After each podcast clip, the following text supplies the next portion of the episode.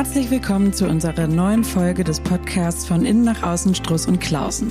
Wir befinden uns heute wieder in unserem Podcast-Studio in den Struss und Klausen äh, Büroräumen bei ungefähr 40 Grad. Also falls wir so ein bisschen anders klingen als sonst, dann liegt das daran, dass wir hier so ein bisschen halb äh, vor uns hin äh, vegetieren bei diesem heißen Sommer. Aber äh, die Inhalte stehen und wir sind voll motiviert. Und heute haben wir ein ganz besonderes Thema ausgepackt, was wir oft von unseren Kunden ähm, hören. Und zwar die Frage, bin ich eigentlich zu lieb, um Karriere zu machen? Es wabert ja so ein bisschen das Gerücht manchmal ähm, äh, allgemein, dass man irgendwie so ein ganz harter Hund sein muss, um so richtig weit nach oben zu kommen. Und dazu befrage ich heute wieder unsere beiden Experten, Ranghild Struss und Johann Clausen. Und direkt mal zum Einstieg, ähm, erzählt doch mal, wie kommt es denn zu dieser Frage, ist das oft Thema bei uns und äh, wo, genau, woher kommt das eigentlich? Ja, da muss man vielleicht schon direkt bei dem Karriereverständnis einhaken. Also du hast ja gerade gesagt, bin ich zu lieb, um auf der Karriereleiter richtig weit nach oben zu laufen. Und das stellen wir fest, das ist sozusagen der erste Fehler, warum diese Frage dann selbst sabotierend oder demotivierend auf das eigene Handeln wirkt, dass man von sich selbst überhaupt gar nicht genau weiß, was man eigentlich für ein Karriereverständnis hat. Und ähm, um sozusagen dieser Frage ein bisschen ähm, positiver auf den Grund zu gehen, wäre dann eben der erste Schritt. Und so machen wir das auch mit unseren Klienten und Klientinnen, sich als erstes mal zu überlegen, was bedeutet Karriere überhaupt für mich? Was könnte Karriere denn bedeuten? Also ein paar. Also, also wir haben ja allgemein dieses höher, schneller, weiter im Kopf, was, wie wäre denn eine alternative Definition? Genau, also Karriere kann ja ganz viele Definitionsformen haben. Eine wäre ja der harte Hund. Der harte Hund als solcher kann ja gerne durch die Gegend laufen und ist in einigen Unternehmenskulturen ja auch durchaus angebracht, dass man das ist und kann gut funktionieren. Und andere sind vielleicht eher so, dass man eben, eben wie Rangit sagt, einen Schritt zurückgeht und guckt, eben, wie ist eigentlich die richtige Form für mich, ohne in den harten Vergleich sozusagen zu gehen und auch gar nicht in die Bewertung, sondern eben zu schauen, wie fühlt sich das für mich richtig an? Und natürlich kann man mal an seine Grenzen kommen in der Karriereleiter. Ähm, das passiert sicher. Und dann müsste man sich eben fragen, woran liegt das? Wo liegt das eher an einem selber oder an den Umständen? Oder weil man vielleicht einfach vielleicht ja auch mal durchaus einen Wettbewerber oder Wettbewerberin hat, die dann vielleicht noch ein paar mehr Kompetenzen hat. Für uns hat Karriere natürlich was mit Erfolg zu tun. Dahingehend beraten wir ja, aber Erfolg ist nicht im alten Sinne ähm, höher, weiter, schneller, mehr ähm, äh, zu verstehen, sondern für uns hat Erfolg immer was mit Erfüllung zu tun. Und deshalb ist genau die Frage, die Johann gerade angesprochen hat, so wahnsinnig wichtig. Es geht nicht darum, in einem bestimmten ähm, Fixpunkt von Karriereverständnis dann zu gucken, ob ich dem entspreche oder nicht, sondern es geht um die Passung. Das heißt, ähm, äh, bevor ich sozusagen für mich entscheiden kann, ob und wie ich erfolgreich werden möchte und kann, ähm, muss ich für mich wissen, was eigentlich Erfüllung auszeichnet. Und Karriere ist ja auch nicht nur im Sinne des Erfolgs und der Erfüllung auf den Job zu beziehen, sondern Karriereplanung, das sagen wir ja immer wieder, ist Lebensplanung und erfolgreich ist nur derjenige, der in seinem Leben generell ein, eine Form von Erfüllung erfährt. Und deshalb ist es eben so wichtig, als erstes mal anzufangen, sich zu fragen, okay, welches Verständnis habe ich denn überhaupt von Erfolg? Wann bin ich im beruflichen Bereich erfüllt? Wann ich im, bin ich im Gesamtlebensbereich erfüllt? Und wie ähm, würde ich dann für mich selber definieren, Karriere zu machen? Und genau wie Johann gesagt hat, es gibt ja auch Leute, für die ist der Karrierebegriff eben durch höher, weiter, schneller, mächtiger, reicher, mehr definiert. Und auch das ist vollkommen in Ordnung. Nur sollte das nicht für jeden der Maßstab sein. Wenn das jetzt der Maßstab ist, also nehmen wir mal an, wir haben jetzt einen Kunden, der sagt, ich möchte ganz schnell die Karriereleiter in einem vielleicht eher traditionell geprägten äh, Umfeld nach oben kommen, keine Ahnung, in einer Bank oder in einem Konzern oder so. Und ähm, ich bin aber total das Weichei. Wie soll ich denn das machen? Wie passt denn das zusammen? ja, ich merke, irgendwie steigen mir immer die Tränen in den Augen, wenn ich eine Konfrontation habe. Ich bin total nah am Wasser gebaut. Irgendwie gehen mir alle persönlichen Themen super nah, aber ich möchte trotzdem höher, schneller, weiter, ganz viel Geld verdienen und Chef sein. Wie kriege ich denn das hin, wenn das so offensichtlich nicht zusammenpasst? Ja, also erstmal würden wir wahrscheinlich sagen, dass es nie so, dass auch das Weichei das richtige Umfeld finden kann und sich da voll ausleben kann und äh, dass das Weichei natürlich schon eine harte Definition ist für etwas. Ich glaube, das größte Thema ist immer, wenn dein eigenes Bild eben mit der mit dem, wie du sagst, dem Konzern oder eben einer großen traditionellen Bank äh, irgendwie in, in einem Mismatch steht und man eigentlich da etwas hinterherläuft, wie so der Karotte hinterher oder irgendetwas, was eigentlich unerreicht ist und was einem vielleicht auch gar nicht ähm, so gut passt, zu einem passt. Und darauf würden wir dann im Grunde am meisten achten, dass wir eben gucken, was ist sozusagen die richtige Form, entweder in dieser Organisation dann seinen richtigen Platz zu finden. Also es gibt ja auch da durchaus Bereiche, wo man dann eben irgendwie vielleicht doch mit Sensitivität und mit einem anderen Blick aufs Team oder auf die Kultur oder auf die Personalentwicklungsthemen schauen könnte. Und dann wäre da möglicherweise ein bisschen mehr Großzügigkeit und Weitblick und Ruhe und eben, ich weiß nicht, was überhaupt die Definition von einem Weicher ist. Müssten wir vielleicht mal im nächsten Podcast drüber sprechen. Aber äh, ich denke mal, Rangelt hat da bestimmt was dazu zu sagen. Ähm, naja, also die ähm, Definition ähm, ist meines Erachtens in der Form fast ein bisschen irrelevant, als dass du das ja ähm, sehr provokant eben so geäußert hast und darin ja auch eine große Wahrheit liegt, warum Leute eben genau das Gefühl haben, zu lieb zu sein, Karriere zu machen, ähm, weil diese Eigenschaften, die mit Liebsein assoziiert werden, von vielen Leuten in sich selbst hart abgewertet werden. Und das wird ja in dem Ausdruck Weichei auch deutlich. Und deshalb geht es eben vor allen Dingen darum, ähm, sich erstmal selber nicht zu bewerten, sondern zu beschreiben und in dem Sein, ähm, wie man eben selber so aufgestellt ist, vor allen Dingen das Positive zu suchen und zu finden und es nicht im Gegensatz zu einem traduierten äh, Karriereverständnis abzuwerten. Und ähm, deshalb sind eben diese beiden Faktoren vor allen Dingen im Vergleich so wichtig. Das eine ist, definiere deine Karriere, dein Karriereverständnis, deine Definition von Erfolg und Erfüllung für dich, sowohl beruflich als auch im Gesamtlebensbereich neu. Ähm, das heißt, stell dir einfach mal Fragen, was brauche ich eigentlich, um mich ähm, erfolgreich zu fühlen? Wie muss mein Umfeld gestaltet sein? Mit welchen Menschen möchte ich gerne zusammenarbeiten? Das deutest du ja an mit dem Bank- oder Konzernumfeld. Das ist eben vielleicht auch nicht für jeden die richtige Passung. Also frag dich erstmal, ähm, was brauche ich überhaupt, um mich in meinem Potenzial voll entfalten zu können? Und dann ist eben die nächste Frage, ähm, wie beschreibe ich meine erfolgsgebenden Eigenschaften? Und ähm, wenn jetzt zum Beispiel Johann gerade gesagt hat, sowas wie Sensitivität, ähm, ähm, dann ist es ganz entscheidend eben nicht zu sagen, oh Gott, äh, das ist ja weich und, und irgendwie wishy-washy und so, weil ich meine, in der Schule werden ja vor allen Dingen die ähm, Soft Skills gar nicht so wahnsinnig mit Noten bewertet. Ne? Also es gibt wenig Feedback eben für diese Eigenschaften ähm, im Sinne des Erfolgs, im Sinne des Reüssierens auf der Leistungsebene. Und deshalb ist es dann im zweiten Schritt so wahnsinnig wichtig, und das machen wir auch in unseren Beratungen, ähm, zu sagen, hey, ähm, was bedeutet denn sensitiv zu sein? Welche Vorteile hat das? Wie ist Sensitivität eine Stärke? Und ähm, letzter Satz, sorry, ich kann da ein bisschen ins Reden kommen, ähm, dann ist es eben so äh, wirklich entscheidend für diesen Prozess, für den inneren Prozess, dich nicht zu fragen, ob du Karriere machen kannst, sondern die wichtige Frage ist, wie kann ich in meinem eigenen Verständnis Karriere machen. Das heißt, wie kann ich in meinem eigenen Verständnis erfolgreich werden? Und dafür ist es ganz wichtig, dass du die Eigenschaften, die du hast, erstens beschreiben kannst und zweitens wertschätzt. Das ist doch super. Jetzt kommen wir nochmal zu dem Kunden, der äh, morgens zu uns kommt und sagt, ich bin so ein, ich bin so ein Weichei, ich werde ja nie Karriere machen. Jetzt haben wir dem schon beigebracht, äh, das nicht so negativ zu bewerten ähm, und äh, seine Eigenschaften, die eben total positiv einzusetzen sind, mal so ein bisschen aufzudröseln. Also nehmen wir mal an, der ist ein super Teamplayer, der ist eben sehr sensibel, kann toll zuhören, äh, hat ganz viel Einfühlungsvermögen, sieht das Potenzial in anderen. Wie würden wir jetzt weiter vorgehen? Also wie werden daraus Führungseigenschaften? Wie leitet sich daraus ein gutes Umfeld ab? Also vielleicht können wir das noch mal ein bisschen, könnt ihr noch mal ein bisschen erzählen, wie das jetzt konkret stattfindet?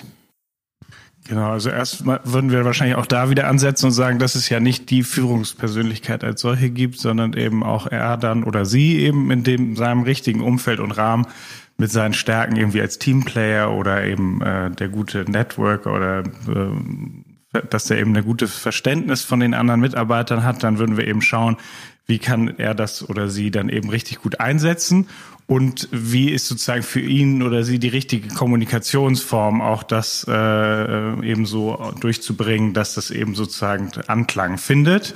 Und ähm, das würden wir halt hier eigentlich ganz konkret eben mit denen erstmal durch, also erstmal spiegeln, dann schauen, wie sich das äh, sozusagen anfühlt und dann merkt man eigentlich auch, wie die Kraft in einem hochkommt und eben wirklich sich das eigentlich ja authentisch gut anfühlt, wenn man so eben sich Ausdruck verleiht, wie es für einen auch gut ist. Und je nach Umfeld ist ja auch eine unterschiedliche Führungspersönlichkeit gefragt. Also ähm, wenn du in einem Umfeld arbeitest, in dem es vor allen Dingen um Projektmanagementaufgaben geht, die eine hohe sachliche Kompetenz ähm, veranlassen, dann ist es natürlich wichtig, dass du zum Beispiel eher als Experte führst und dass du Ahnung hast von der Materie. Das heißt, ein introvertiert analytischer Typ, ähm, der sehr lange viel studiert hat und sich ein tiefes Wissen ähm, ob der bestimmten Materie angeeignet hat, der führt dann eben über Fachexpertise, ist ähm, vielleicht jemand, der sich gar nicht durch persönliche Dinge so wahnsinnig durcheinander bringen lässt.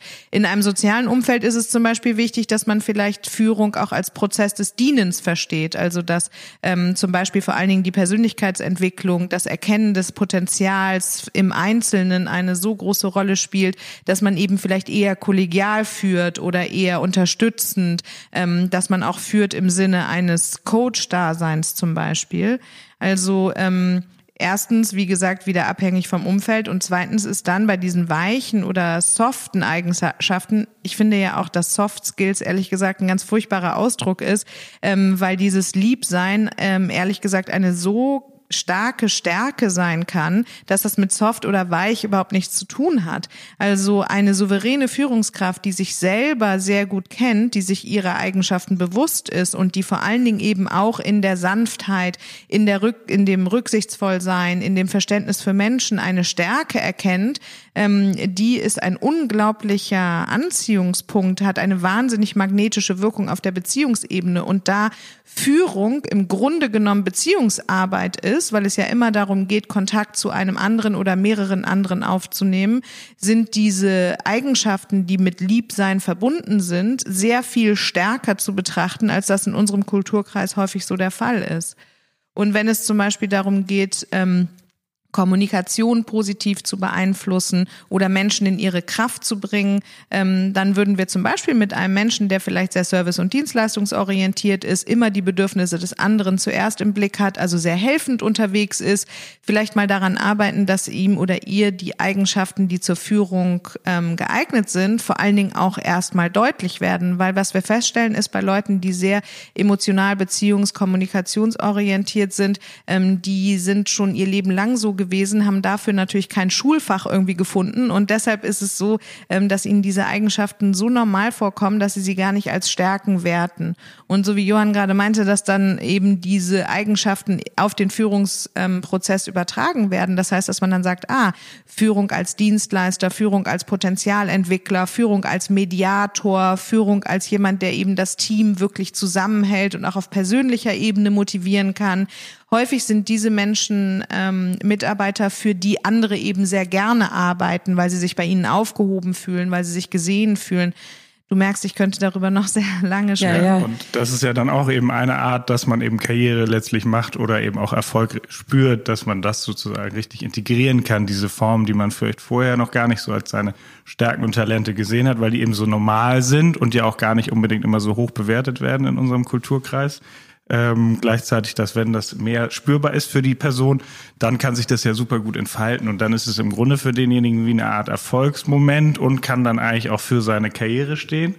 Und ähm, eine Sache ist, glaube ich, auch ganz wichtig, dass wir bei Führung auch manchmal so einem ganz alten Verständnis nachlechzen, irgendwie von früher, dass man irgendwie nicht oben und unten und autoritär und recht männlich, patriarchalisch geprägt, das hat sich alles total verändert und ähm, würde mal sagen, die Gegenwartsgeneration und oder die, die von heute, äh, da ist es ja eher gerne auf Augenhöhe im Austausch auch äh, nicht mehr nur, dass man sich äh, vielleicht äh, äh von nur weil derjenige schon 20 Jahre im Unternehmen ist, etwas sagen lässt, sondern gerne eigentlich auch alles hinterfragt, möglicherweise viel viel schneller schon irgendwie über einen ähm, Social Media Account rausgefunden hat, was die Lösung ist und dadurch hat sich das natürlich auch alles total verändert. Und äh, ich würde gerne noch eine Sache ergänzen, weil man kommt ähm, hier gar nicht dazwischen. Wir haben eigentlich auch eine Moderatorin. Entschuldigung. Nein, bitte. Das ist mir aber sehr bitte, wichtig, bitte. Ja. Ähm, weil äh, was wir ja auch feststellen ist, dass Klienten zu uns kommen, die eben von einer, ähm, sagen wir mal, eher im traditionellen Sinne aufgestellten Führungskraft ähm, angeleitet werden im Unternehmen und die haben eine ganz hohe Sehnsucht danach, dass ein persönlicher Kontakt eben eher auch auf den ähm, weicheren, auf den Soft-Skill-Ebenen stattfindet. Und es ist ja auch so, dass in der heutigen Arbeitswelt, in der eben auch ganz viel sozusagen maschinell auf der Sachebene Ebene schon übernommen werden kann, dass People-Business immer wichtiger wird. Das heißt, wenn du eine Führungskraft hast, die eben sehr sachlich, sehr analytisch, ausschließlich in ähm, Command und ähm, sozusagen ähm, Folgen ähm, äh, führt oder wo es sehr stark um Dominanz und Unterwerfung geht, ähm, dann wirkt diese Führungskraft kalt auch wenn sie vielleicht kompetent ist, führt das dazu, dass sie nicht nahbar ist und dass man ihr nicht gerne vertraut oder dass man eben Misstrauensprobleme hat. Das heißt, ähm, wenn du eben nicht weich oder lieb genug bist in der Führung, dann führt das dazu, dass sich deine Mitarbeitenden, deine Kunden, deine Kollegen irgendwann von dir abwenden, ähm, weil die Nahbarkeit fehlt. Ne? Von daher ist es, glaube ich, ganz wichtig, ähm, auch das auf einer strategischen Ebene zu betrachten, dass Liebsein und alle eben Eigenschaften, die wir darunter subsumieren, das ist ja auch für jeden anders, ähm, ein wahnsinniger Karrierevorteil sein kann, ähm, äh, weil Menschen auch im Sinne der New Work ja Interesse daran haben, einer Arbeit nachzugehen, die wirklich, wirklich, wirklich zu ihnen passt. Und das bedeutet, dass sie als Mensch wahrgenommen werden wollen. Und wenn man als Mensch wahrgenommen werden möchte, dann ist es nicht schlecht, wenn das Gegenüber oder die Führungskraft eben zum Beispiel auch empathisch ist, sich äh, sozusagen in meine Gefühlssituation hineinfühlen kann, eben nicht nur auf funktionaler Ebene von mir erwartet, dass ich produktiv bin in einem bestimmten Sinne. Von daher glaube ich, ähm, ist es auch strategisch betrachtet sehr sinnvoll, die weichen Eigenschaften ins Arbeiten zu integrieren. Und äh, nochmal äh, kritisch hinterfragt von mir, wie es gibt ja in einer Führungsposition auch einfach Aufgaben, denen man nachgehen muss. Also zum Beispiel vielleicht mal jemanden zu entlassen oder äh, andere unangenehme Nachrichten äh, zu, zu überbringen, zu kritisieren ähm, wie mache ich denn das? Also wenn ich jetzt eben super kollegial führe und im Team und den Menschen sehe und dann eine tolle Beziehung aufbaue zu meinen Mitarbeitern, dann kann das doch besonders schwer sein, oder? Ist da nicht kann das nicht dann eher Nachteil sein, wenn ich so weich bin? Auf jeden Fall. Also solche Beziehungsarbeit ist natürlich auch immer eine Gratwanderung. Insofern als dass äh, man natürlich dadurch sich vielleicht dann irgendwie einfach noch mehr schätzen lernt und zu schätzen weiß. Und dann ist es natürlich umso wichtiger zu schauen, ähm, wie kann man vielleicht dann entweder die Sachebene von der Personenebene mehr trennen, vielleicht eben auch zu sagen, dass Führung, und das ja auch manchmal heute so ein Verständnis ist, ist auch nicht alles leicht. Also nur weil man sozusagen erfolgreich und karrierebewusst authentisch lebt, heißt es nicht unbedingt, dass immer alles so äh, ne, schicki-lacki und freudestrahlend und so, ne, lebe die Positivität sondern dass man dann eben auch gucken muss, dass das auch mal anstrengend werden kann. Und dann wäre es sicher gut, dass jemand, der eben wahrscheinlich auch so ein Kontinuum, umso sensitiver man ist, dass man sich umso mehr darauf vorbereitet, um zu sagen, sicher zu sein, dass man für sich eigentlich genügend so ein bisschen Hard Facts an der Hand hat, wie es kommt, dass es eben notwendig ist, sich voneinander zu trennen. Und wenn man da jetzt natürlich ein bisschen philosophisch drauf guckt, könnte man auch sagen, dass ja so eine ähm, dass auch manchmal Veränderung und Entwicklung und Loslassen und vielleicht auch mal Abschied nehmen, äh, kann natürlich auch mal sinnvoll sein. Also wo eben die Entwicklungschance für denjenigen liegt, der sehr persönlich führt, der sehr stark emotional getrieben ist, ähm, ist, sich davon zu lösen, ständig die Bedürfnisse aller Menschen zu erfüllen und stattdessen eben auch, äh, wie Johann gerade meinte, sachorientiert darauf zu schauen, was ist vielleicht auch für den, der mir gegenüber sitzt, die bestmögliche Entwicklung innerhalb seines Potenzials. Ne? Und ähm, jede Führungskraft und hat Lernaufgaben. Also es ist ja gar nicht so, dass man entweder perfekt ist und dann führen darf äh, oder halt nicht und dann eben nicht sondern ähm, auch sehr durchsetzungsstarke, analytische oder wettbewerbsorientiert dominante Menschen haben ja Führungsaufgaben, ähm, die sie in ihrer Persönlichkeit noch entwickeln müssen. Von daher ist es ja auch gar nichts Schlimmes zu sagen, hey, ähm, ich habe Lust auf Führung, ich beantworte für mich die Frage danach, wie ich führen möchte, so hinreichend, dass ich weiß, ähm, was da meine Stärken sind und wie ich den Prozess am besten steuern kann. Und ähm, ganz großzügig mit mir selbst sehe ich ein, dass zum Beispiel Abgrenzungsthemen, Nein sagen zu können, sachlich eben auch die harten Seiten der Führung manchmal ähm, durchzuziehen, meine Entwicklungsthemen sind. Und dann kümmere ich mich in meiner inneren Beziehung genauso liebevoll darum, wie ich mich als helfender Mensch eben außen um die Menschen kümmere. Das ist dann hm, etwas, was in den Bereich des Führungskräfte-Coachings fällt, dass man mit diesen Leuten ganz stark daran arbeitet, ihre eigenen Bedürfnisse zu erkennen und zu formulieren und nicht ständig mit der Frage in den Raum zu gehen, was man denn bestmöglich für den anderen tun kann, sondern eben auch ähm, die eigenen Ziele nicht aus dem Auge verliert. Aber das, daran kann man ja arbeiten. Also das ähm, ist ja nicht etwas, was einen daran hindern müsste, Führungsaufgaben zu übernehmen. Und was man auch mal sagen muss, jeder, ähm, sonst würde das ja auch nicht so heißen, äh, der lebt, führt auch ein Leben. Also jeder Mensch hat per se Führungseigenschaften, ähm, weil du ja in deinem Alltag ständig damit beschäftigt bist, Entscheidungen zu treffen, die auf ein bestimmtes Ziel ausgerichtet sind, was dich möglich besser, möglicherweise besser fühlen lässt, als äh, du dich im Moment fühlst. Von daher ähm, geht es in jeder Kontaktaufnahme, in jedem Orga-Prozess Prozess, bei jedem Einkaufsprozess, bei Wohnungsfragen und so weiter ja immer auch um Führung. Man könnte ja auch sagen, ich äh, mache es im Team. Also ihr führt ja auch zusammen. Könnte man nicht auch so ein paar Eigenschaften einfach auslagern und sich damit ein bisschen leichter machen? Also so nach dem Motto Good Cop, Bad Cop. äh, sich so ein bisschen einteilen. Wir verraten jetzt nicht, wer hier wer ist. Wir wollen ja in jeder Folge und gerade zum Ende auch noch mal so ein bisschen aus dem Nähkästchen plaudern. Erzählt doch mal kurz von euch. Da wird's dann ganz still hier. Äh. Die Pausen kann man ja rausschneiden später. Also ähm, vielleicht noch mal eine Sache vorher. So ist das ja generell, wenn man sich selbst beschreibt, dann findet man vielleicht Stärken in sich dann findet man nicht Stärken, also Sachen, die nicht tangieren, aber die jetzt auch kein großes Potenzial in einem selber ausmachen. Und dann findet man auf ein bestimmtes Ziel bezogen, also auf eine Zielstellung, auf ein Ergebnis, was man erreichen möchte, vielleicht auch, sagen wir mal, Schwachpunkte, Begrenzungen, Hindernisse in der eigenen Persönlichkeit. Und der Umgang mit Schwächen, ähm, der kann ja so sein, dass man sich entweder Hilfe sucht, ähm, dass man selber lernt, an dieser ähm, vermeintlichen Schwäche zu arbeiten und sie vielleicht ein bisschen auszugleichen, oder dass man das halt aus auslagert. Und wie du sagst, ist es im Führungsprozess im Team dann wahrscheinlich so, ähm, dass es bei bestimmten Aufgaben, die man zu erledigen hat, äh, wahrscheinlich eine Mischung ist aus, man hilft sich gegenseitig, um da selber besser zu werden, ähm, man lagert Dinge aus oder vielleicht gibt's ja auch manchmal Punkte, und so ist das bei uns sicher auch, die wir beide nicht können und dann noch an eine dritte Person äh, uns wenden. Genau, ich würde es wahrscheinlich dann noch zusätzlich eher ergänzen nennen und dass man dann sozusagen gemeinsam einfach eine Form findet, wie man etwas integriert in einem Prozess und dann eben wirklich so als Team, als Sparingspartner ähm, am besten ähm, agiert.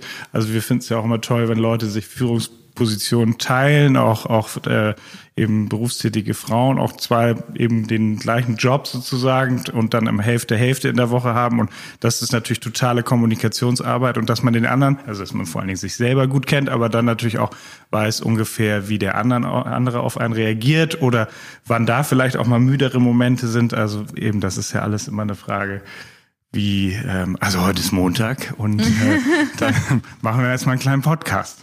Also die wichtige Sache für mich persönlich in diesem Führungsprozess zu zweit ist vor allen Dingen auch, ähm, eine Großzügigkeit mit sich selbst und auch mit dem anderen zu entwickeln. Und da ist es eben nach wie vor total wichtig, bestimmte Eigenschaften, die man selber hat, nicht abzuwerten, ähm, bestimmte Eigenschaften, die jemand anders hat, vielleicht nicht neidisch äh, zu betrachten oder ähm, vielleicht auch überzubewerten, sondern eben gemeinsam in der positiven Absicht, und das ist ja letztendlich auch ein Soft Skill, in der positiven Absicht auf uns individuell und auf den anderen, auch auf uns als Team zu schauen, in der Hinsicht, als dass wir hm, in der Zielerreichung, nämlich dieses Unternehmen möglichst so zu führen, dass sich hier jeder wohlfühlt und in seinem Potenzial entfalten kann, also nicht nur unsere Kollegen, sondern vor allen Dingen auch unsere Kunden, ähm, dass wenn wir das so betrachten, dass wir äh, sozusagen dieses Potpourri an unterschiedlichen Eigenschaften, ähm, die wir haben, ähm, wertschätzen, anerkennen und da nicht äh, sozusagen in Konkurrenz oder Neid oder Abwertung oder so zu fallen.